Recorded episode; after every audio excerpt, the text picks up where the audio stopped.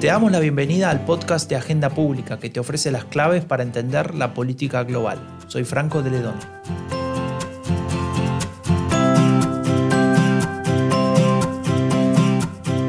Se va terminando este 2020, un año difícil, un año raro, un año en el que han pasado muchas cosas, no solo la pandemia, aunque está claro, aunque está claro que casi todo en estos tiempos quedará marcado o afectado de alguna manera por esta pandemia.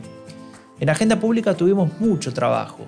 Publicamos una cantidad enorme de artículos, de análisis eh, sobre un montón de temas, pero hoy decidimos hacer un, resumen de lo más leído en este 2020. ¿Y quién mejor que Janina Welp, que es la coordinadora editorial de Agenda Pública, para poder comentar y, entender sobre qué temas eh, la audiencia, ustedes, los que leen Agenda Pública, eh, tuvieron más ganas de leer durante todo este 2020. ¿Qué tal, Janina? ¿Cómo estás? Hola, Franco. Parece que lo vamos a conseguir, ¿eh? Terminar el año, este año que parecía interminable. Eterno. Eterno, sí. Eh, como decías, efectivamente publicamos muchos análisis. Bueno, esto es nuestro, el, podcast número, el episodio número 11 de la segunda temporada, más los 17 de la primera, audioanálisis, videoanálisis. Eh, ha sido un año realmente muy, muy intenso y en lo que queremos hacer hoy, que es eh, revisar los 10 artículos que fueron más leídos por nuestra comunidad de lectoras y lectores, eh, comparando un poquito con lo que veníamos haciendo en años previos, la verdad es que nos da una gran alegría, porque mm, tenemos varias mujeres en el top 10, en los años previos estaba más dominado por varones este, este, este listado.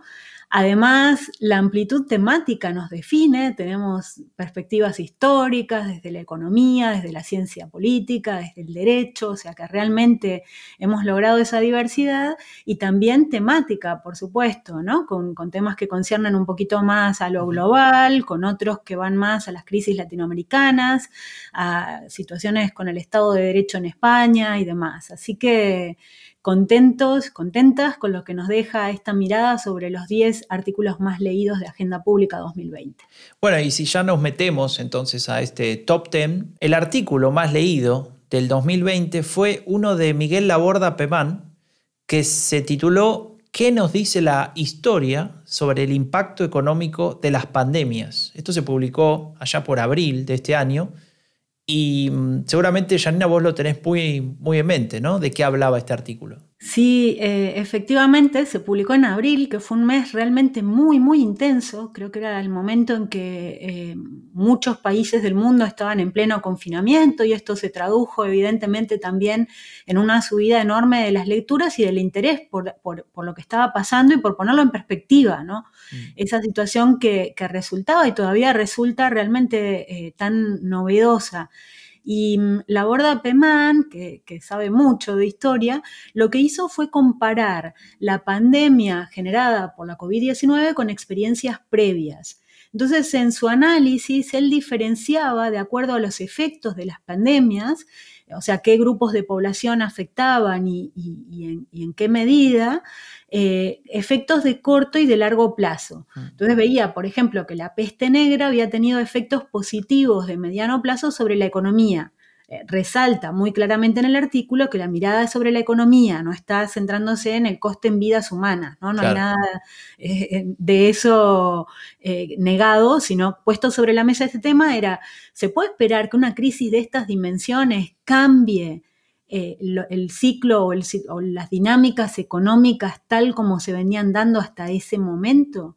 Y en aquel análisis de abril, em, Miguel Laborda Pemán decía que esta pandemia em, se podía analizar en esa perspectiva histórica extrayendo como sugerencia que es muy improbable que este virus, el de la COVID-19, pudiera inaugurar por sí mismo una nueva era económica. Lo que sí él pensaba que pasaría es que acentuaría condiciones negativas como la desconfianza en la política y llamaba a la calma y a la solidaridad para paliar esa situación. Entonces, bueno, decidimos hablar con él y le preguntamos cómo lo veía ahora, ¿no? Si esto fue en abril, ¿cómo lo ve en diciembre? Nos contestaba esto. Nueve meses después del inicio de la pandemia podemos evaluar las predicciones que hacíamos sobre el curso político y económico que la misma nos iba a traer. En primer lugar, vemos que la magnitud de esta pandemia no tiene nada que ver con esas epidemias históricas que conocemos como la peste negra o las pestes del siglo XVII. En todo caso, sí que es cierto que una letalidad de en torno al 3% en España en la actualidad nos aproxima más a experiencias como la de la gripe española de 1918. En segundo lugar, vemos que efectivamente se confirma eh, la aceleración de una divergencia económica mundial que era preexistente a la pandemia. Vemos, por ejemplo, que en España terminaremos este año con una caída del Producto Interior Bruto de en torno al 12%, que solo es comparable con la experimentada durante la guerra civil, mientras que los países asiáticos, China como ejemplo, cerrarán este año con cifras positivas de crecimiento y experimentarán un rebote muy acusado el año que viene. Y en tercer lugar, en marzo, en abril, confiábamos en que hubiese un estímulo fiscal de naturaleza europea y es cierto que aquí parece que la Unión Europea sí que ha aprendido las lecciones históricas que procedían del pasado y sobre todo de, la gran recesión. La conclusión a la que llegamos es que el reto actualmente está en la necesidad de entender ese estímulo, y especialmente en el sur de Europa, no tanto como un gasto, sino como una inversión dirigida a impulsar la productividad y el capital humano en un contexto digital y verde.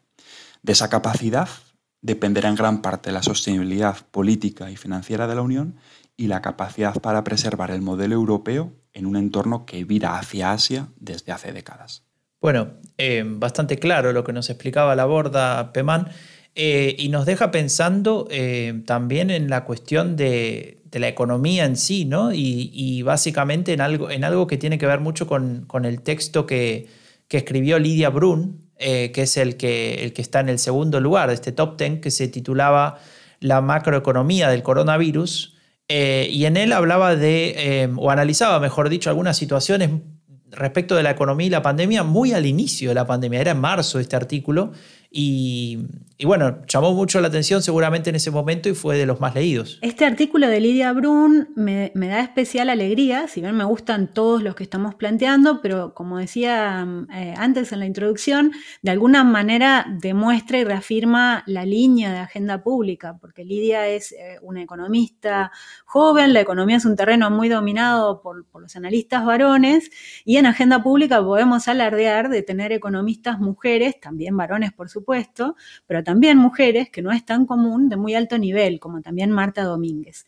Y como decía Franco, Lidia fue una de las primeras en hacer eh, énfasis en el rol del Estado en esta crisis. Y lo hizo con tremenda claridad. Algunos recordarán nuestro podcast, El regreso del keynesianismo, que tuvo también un gran éxito, eh, y donde Lidia planteaba que el confinamiento impide el consumo, que el cierre de empresas impide la inversión productiva y que todo esto conducía claramente hacia una recesión y si no se querían cortocircuitar eh, los canales de transmisión del contagio económico, había que actuar. Ella decía que lo central en este artículo que tenemos en discusión es proteger a los trabajadores y cuidar a las empresas y el Estado frente a esto es el que aparece como el actor más preparado.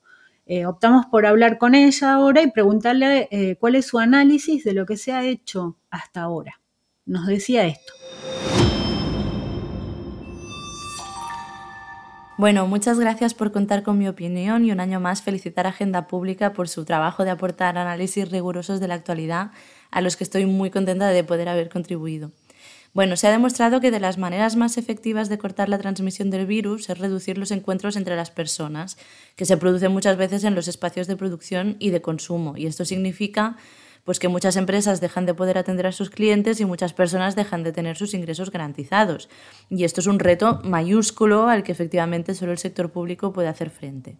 Y bueno, España ha conseguido esto a medias. Es cierto que España no ha hecho un menor esfuerzo fiscal que los países de su entorno, pero hay que tener en cuenta que ha tenido un mayor impacto económico. Entonces, gran parte de esta respuesta fiscal ha sido, se ha producido de manera automática, porque el desempleo y los ERTES han tenido una incidencia más elevada y porque ante una mayor caída de la actividad económica, el impacto sobre la recaudación fiscal ha sido mayor. Pero a nivel discrecional, de las medidas adicionales, pues ha habido problemas tanto a la hora de garantizar ingresos como a la hora de ayudar a las empresas. Si bien es cierto que eh, la aprobación del ingreso mínimo, mínimo, vital es una muy buena noticia porque es un nuevo derecho social que garantiza los ingresos a aquellas personas que no pueden acceder a otra ayuda y que además no depende de la trayectoria laboral, porque en un país que tiene un nivel tan elevado de desempleo, de informalidad y en el que las trayectorias laborales son tan volátiles que apenas generan eh, pues derechos de protección, ¿no? como en España, si la cobertura social se basara solo en el trabajo, pues sería claramente insuficiente.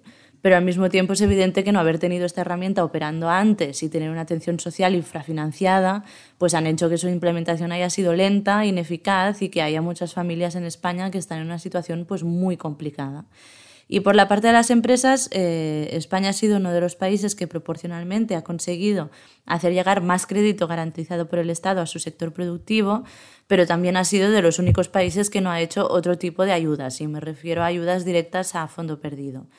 Las medidas de liquidez son importantes y pueden ayudar a las empresas a repartir los costes de una caída drástica de la facturación a, lo largo del tiempo, pero son insuficientes si los costes son tan elevados que no les permiten sobrevivir y se hacen necesarias pues, medidas de solvencia que ayuden a sufragar parte de los costes fijos y eviten situaciones al borde de la bancarrota y España ha fallado en este segundo aspecto también. Eh, yo creo que la gente quiere asumir su responsabilidad y ayudar a parar el contagio de la pandemia, pero no puede hacerlo si no tiene ayuda del Estado. Y no podemos ahora dejar caer a las empresas que ya llevan haciendo tanto esfuerzo por mantenerse en pie durante este año tan complicado, porque básicamente si las dejamos caer ahora no solo va a ser eh, un coste perdido, hundido, como decimos los economistas, haberlas ayudado hasta ahora, sino que además vamos a tener una crisis más larga y profunda una vez tengamos la situación de sanitaria bajo control. Entonces, bueno, hay que seguir apoyando la economía y desde aquí dar ánimos a la gente que nos esté escuchando por este año largo y difícil que ya se acaba y al menos se acaba con la esperanza de que al siguiente puede llegar la vacunación a todo el mundo y podemos superar esta pandemia. Muchas gracias. Bueno, Janina, eh, esto que nos decía Lidia nos da el pie para el tercer, digamos, el tercer artículo más leído que tiene que ver con algo que también la pandemia nos, hace repensar de alguna manera, y no solamente en, España, sino en todo el mundo, y tiene que ver con el rol del Estado. Eh, de hecho, cuando uno mira, ya que estamos hablando de, lo más leído, si mira lo más escuchado de nuestro podcast, el episodio que, más eh, escuchas tuvo desde que empezamos fue uno que se llamó El regreso del keynesianismo, y en él hablábamos justamente de qué tenía y qué no tenía que hacer eh, el Estado o, dónde podía cambiar algo para enfrentar a, enfrentar digamos, todas las consecuencias, paliar digamos, las consecuencias de la, pandemia. Eh, y, en relación a eso eh, aparece este tercer artículo que se titulaba Ingreso mínimo vital, un avance histórico de Antonio Noguera, y que justamente, bueno, particularmente hablaba de España, pero que tenía que ver con esta situación de cuál es el rol del Estado. Sí, exactamente. Eh, creo que también se puede ver como una especie de, no solo como, como un listado de, los más leídos, sino también como una especie de cronología de cómo fueron eh, avanzando las preocupaciones, ¿no? Si empezamos por la historia y la novedad de la situación, luego la gran crisis económica y ahí inmediatamente su impacto sobre las personas. Y como decías, eh, el ingreso mínimo vital estuvo en discusión en España, se aprobó, se consideró un avance histórico, ha tenido enormes problemas de, implementación, eso fue discutido también en un ciclo de conferencias en cuya organización participó Agenda Pública con Fundación La Caixa. Eh, publicamos muchísimo sobre esto, Borja Barragués, Sara de la Rica, Lucía Borjón, entre muchos otros autores. Antonio Noguera es uno de los expertos de cabecera. Em, y, también se ha discutido, dio lugar a una conversación con otros países en que también se estaba discutiendo esto. La renta básica universal en México, en Argentina, o sea, un tema que realmente eh, no, es, no es nuevo, pero sí recibió un impulso y obtuvo o alcanzó una centralidad que no había tenido en otros momentos. En relación a esto, le preguntamos a Marga León, que es eh, editora de Agenda Pública eh, y una colaboradora frecuente a la que queremos mucho, eh, cuál, era, cuál es su evaluación de cómo ha funcionado este ingreso mínimo vital en España. El ingreso mínimo vital es, en primer lugar, un, logro político considerable, porque cuando se aprueba en el Congreso de Diputados el 29 de, mayo de este año 2020, por todas las agrupaciones ah, políticas del Congreso, pues ah, es, es, muy insólito, salvo la, abstención de, de, Vox, es muy insólito que en un contexto de, de considerable polarización política pues se haya mm, conseguido un acuerdo eh, transversal de estas características. Seguramente en ausencia de, la crisis, en ausencia de esta situación de emergencia, eh, pues hubiera sido posible, hubiera sido difícil encontrar esta, esta ventana de oportunidad. ¿no? En segundo lugar, es un logro social también eh, muy importante, ¿no? porque pone fin a lo que era una anomalía en nuestro estado de bienestar, que es la ausencia de una red mínima de protección a escala estatal que garantice una cierta eh, cohesión y homogeneidad territorial. ¿no?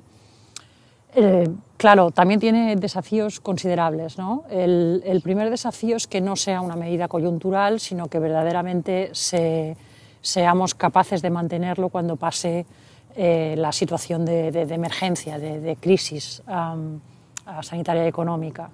En segundo lugar, es el encaje que pueda tener el ingreso mínimo vital con otras medidas de protección social lo más evidente es cómo, cómo va a convivir con, con, las rentas mínimas de inserción de las comunidades autónomas y sobre esto pues ya hay mucho, mucho escrito, pero también con otras medidas de, de, de, protección, ¿no? con prestaciones económicas como por ejemplo la prestación económica por hijo a cargo, que mm, recientemente se anunció su, su suspensión. Eh, a priori me parece una mala noticia porque aunque puede haber un cierto solapamiento que se puede obviamente corregir, son medidas que en realidad eh, abarcan problemáticas ah, distintas. esta última está mucho más enfocada hacia, hacia la pobreza infantil.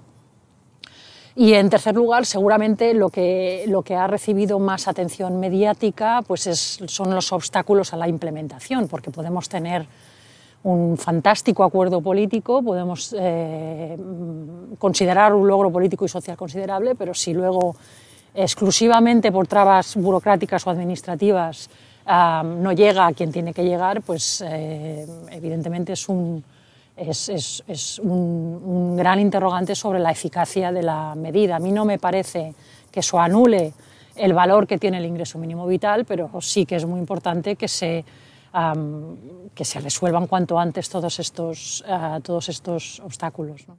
Bueno, y eh, pasando, digamos, o mejor dicho, continuando con, con el impacto de, de, la pandemia, una de las cosas que pasó eh, en este año fue que obviamente la pandemia, por el mero hecho de serla, ocupó la totalidad de, del espacio en la agenda política y algunos temas que no dejaban, digamos, que eran muy importantes o siguen siéndolo, eh, de alguna manera quedaban en, un lugar secundario. ¿no? Y uno de ellos es el tema del cambio climático o del calentamiento global o de la crisis climática en sí.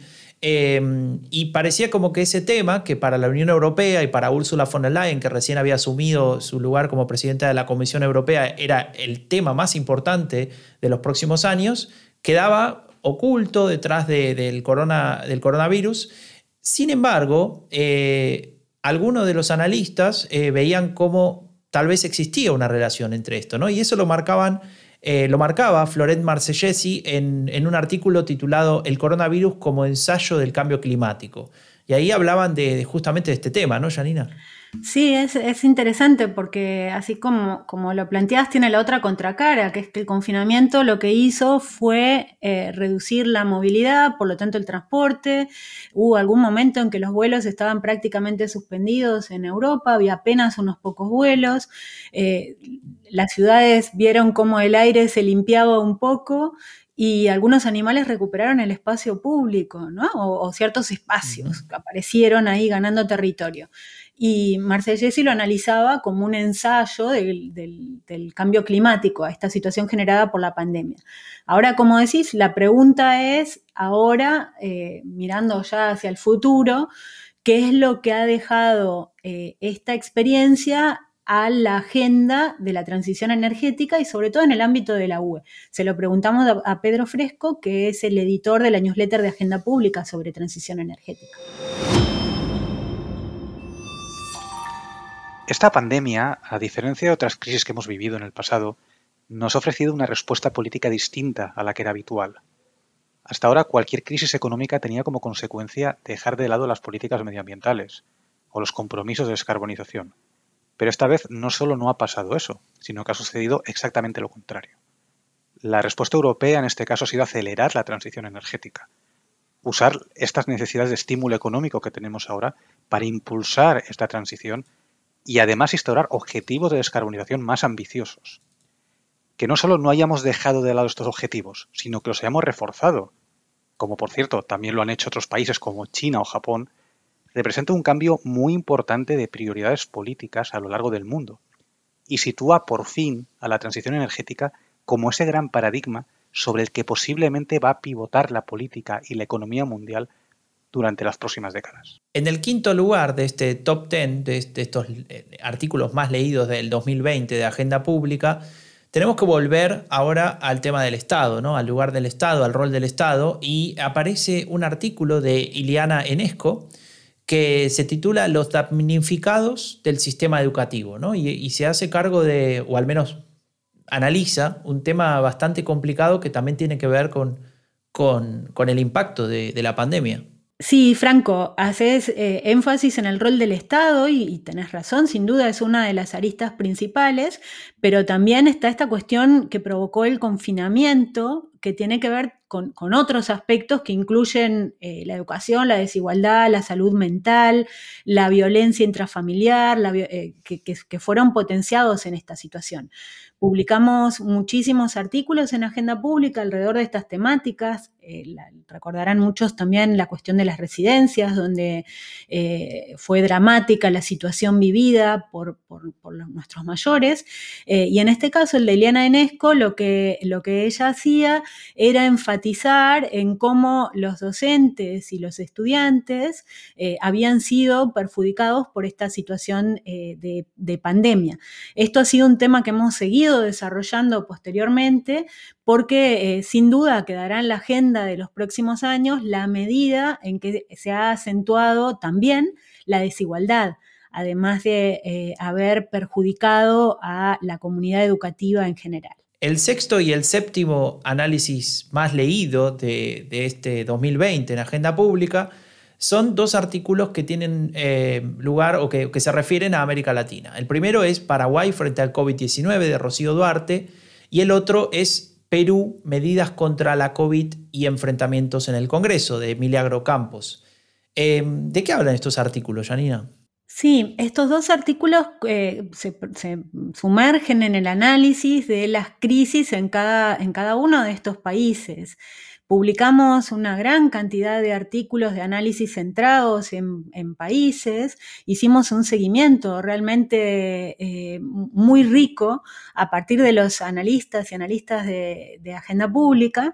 En este caso quisiera destacar que las dos, Rocío Duarte y Milagros Campos, eh, son miembros de la red de politólogas, que también han sido una colaboración eh, que si bien no tiene un, grado de formalización evidente, funciona muy bien con la red de politólogas que está orientada a visibilizar el trabajo de las cientistas políticas eh, y a nosotros desde Agenda Pública nos ha ayudado realmente a contar con unos análisis de eh, enorme calidad, incluso en casos que son muy poco estudiados y poco conocidos, como por ejemplo el de Paraguay.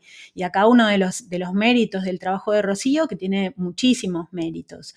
En el caso de Paraguay, eh, Rocío lo que hace es analizar la débil eh, democracia paraguaya y cómo en conjunción con la pandemia se acentúan algunos de estos problemas, como por ejemplo el de la corrupción, como los estados de excepción lo que hacen es permitir a los gobiernos actuar con mayor discrecionalidad y amparar este tipo de prácticas corruptas, de compras de emergencia, de recursos sanitarios que finalmente no llegan o no funcionan o están eh, con presupuestos superiores a los que deberían tener. En el caso de Perú, eh, que también es uno de los países que más hemos seguido a raíz de la crisis política ya iniciada en 2019, eh, lo que observamos es cómo esa dinámica, en este caso de enfrentamiento entre el legislativo y el ejecutivo, se potencia en ese momento. Ahora un tema que se ha planteado en todos estos meses es este del posible declive de la democracia que podría producir la situación generada por la pandemia y eh, también si la posible crisis de gobernabilidad que se pueda generar. Le preguntamos sobre esto a Milagros Campos. Más en concreto, le preguntamos si eh, la pandemia habría influido mucho o poco o nada en la crisis política que finalmente culminó con la destitución de Vizcarra hace unas pocas semanas. Nos decía esto.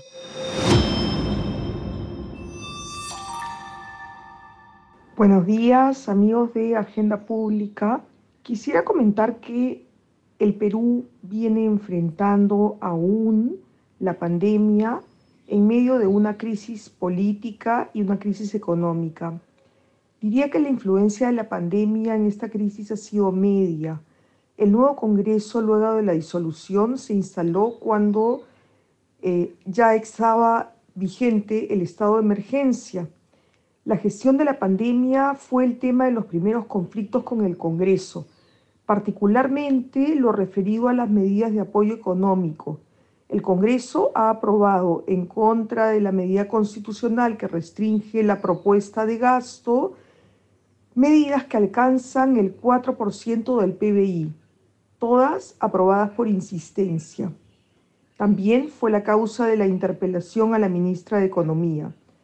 Sin embargo, las dos mociones de vacancia, la frustrada y la que logró sacar de la presidencia a Martín Vizcarra no estuvieron fundamentalmente apoyadas en razones de la gestión de la pandemia, sino en presuntos actos de corrupción, particularmente cuando Vizcarra fue gobernador regional en 2014.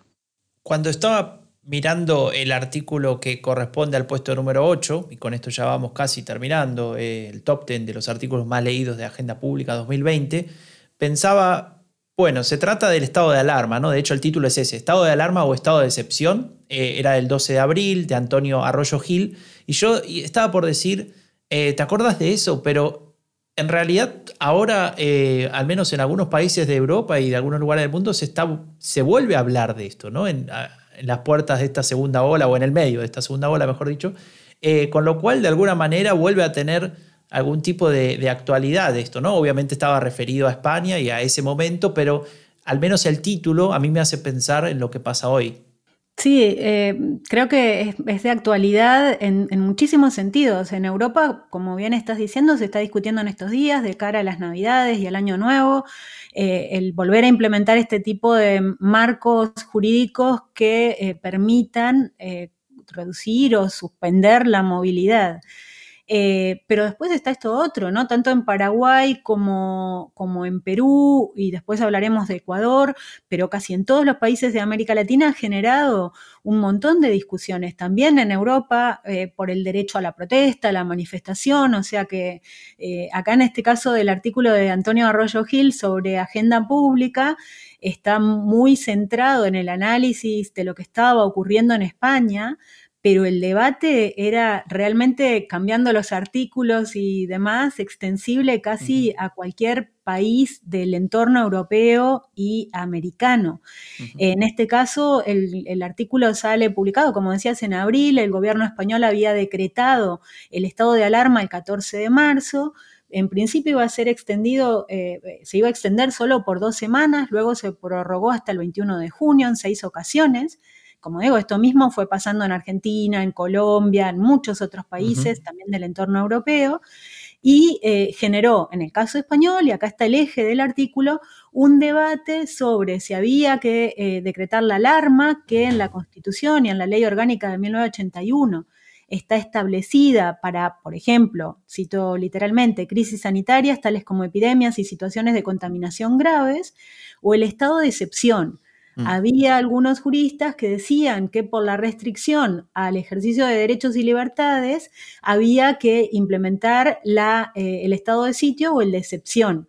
Y lo que argumenta Arroyo Gil, pero también después Presno Linera, Ana Carmona y han debatido otros eh, juristas en agenda pública, era que estos derechos eh, primero estaban eh, suspendidos y estaban suspendidos por las medidas tomadas por el gobierno, o sea, consecuencia de la acción y no como una cuestión previa.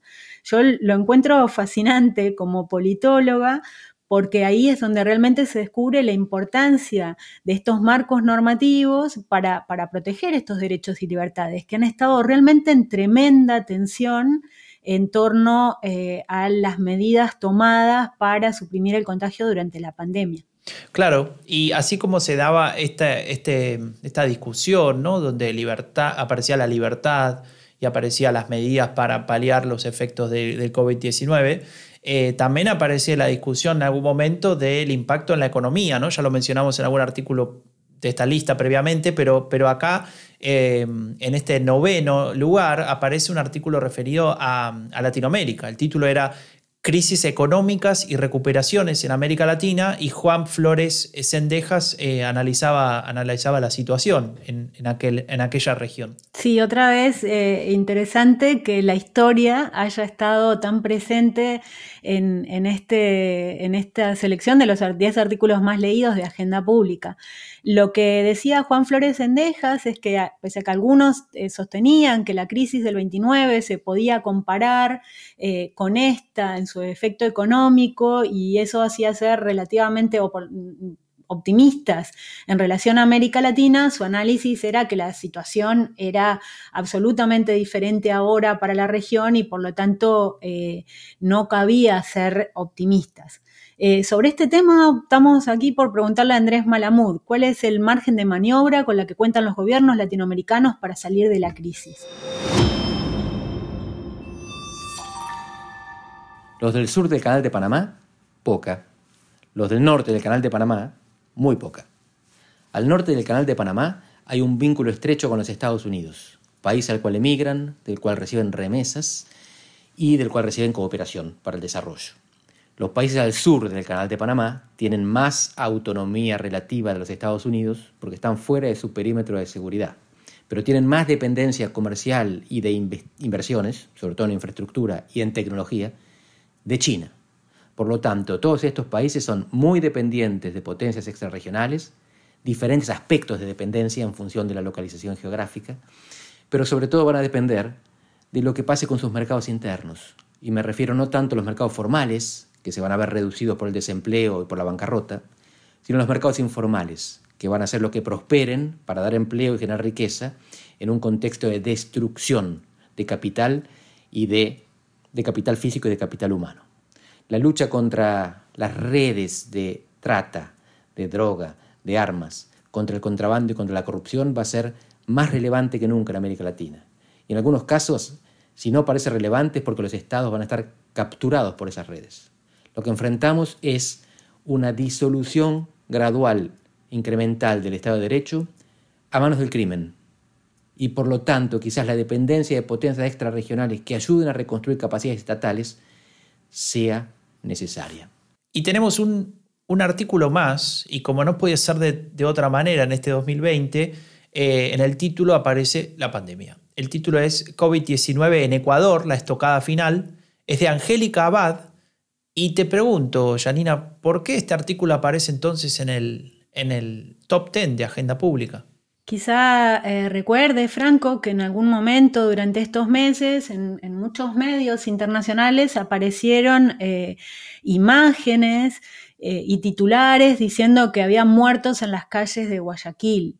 ¿no? Las funerarias quedaron desbordadas y aquello fue tratado, la verdad es que con cierto amarillismo, y entonces eh, recurrimos a Angélica Abad para que nos explicara qué era lo que estaba ocurriendo y es lo que ella hace en este artículo donde explica lo que eh, ocurría en aquel momento en, en Ecuador en general y en Guayaquil en particular, donde había un conflicto político muy grande y las funerarias habían quedado desbordadas.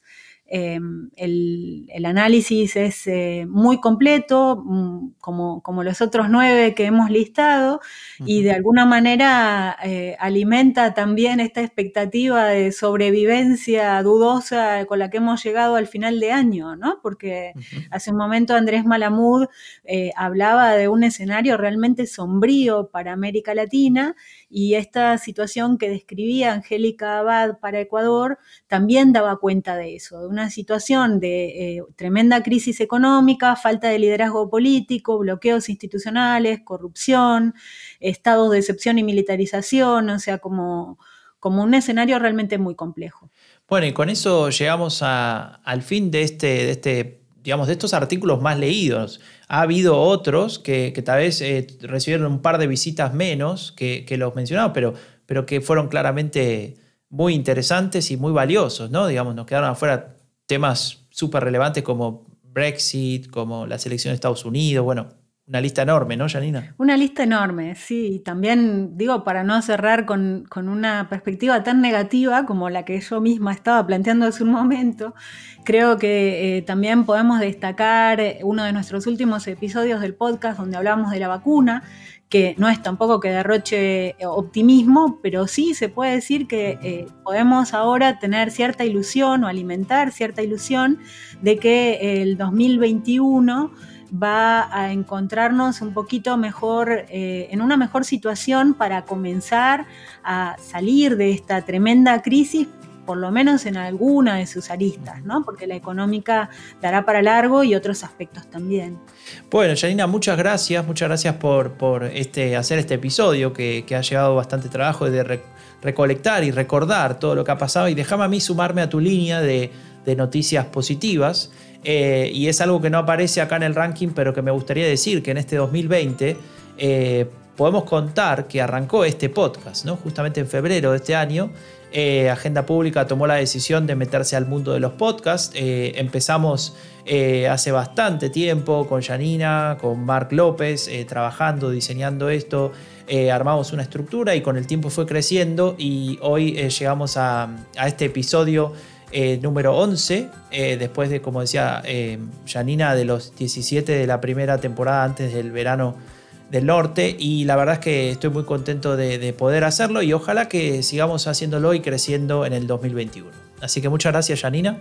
A vos, Franco. Y nos despedimos, como siempre, pidiendo que en este tiempo difícil de pandemia te cuides, nos cuides, haciendo lo que, lo que recomiendan las autoridades Visita agendapublica.es, suscríbete a nuestros newsletters, eh, también al podcast, en Spotify, por ejemplo, y en cualquier otra eh, plataforma de, podcast para, para, poder escucharnos.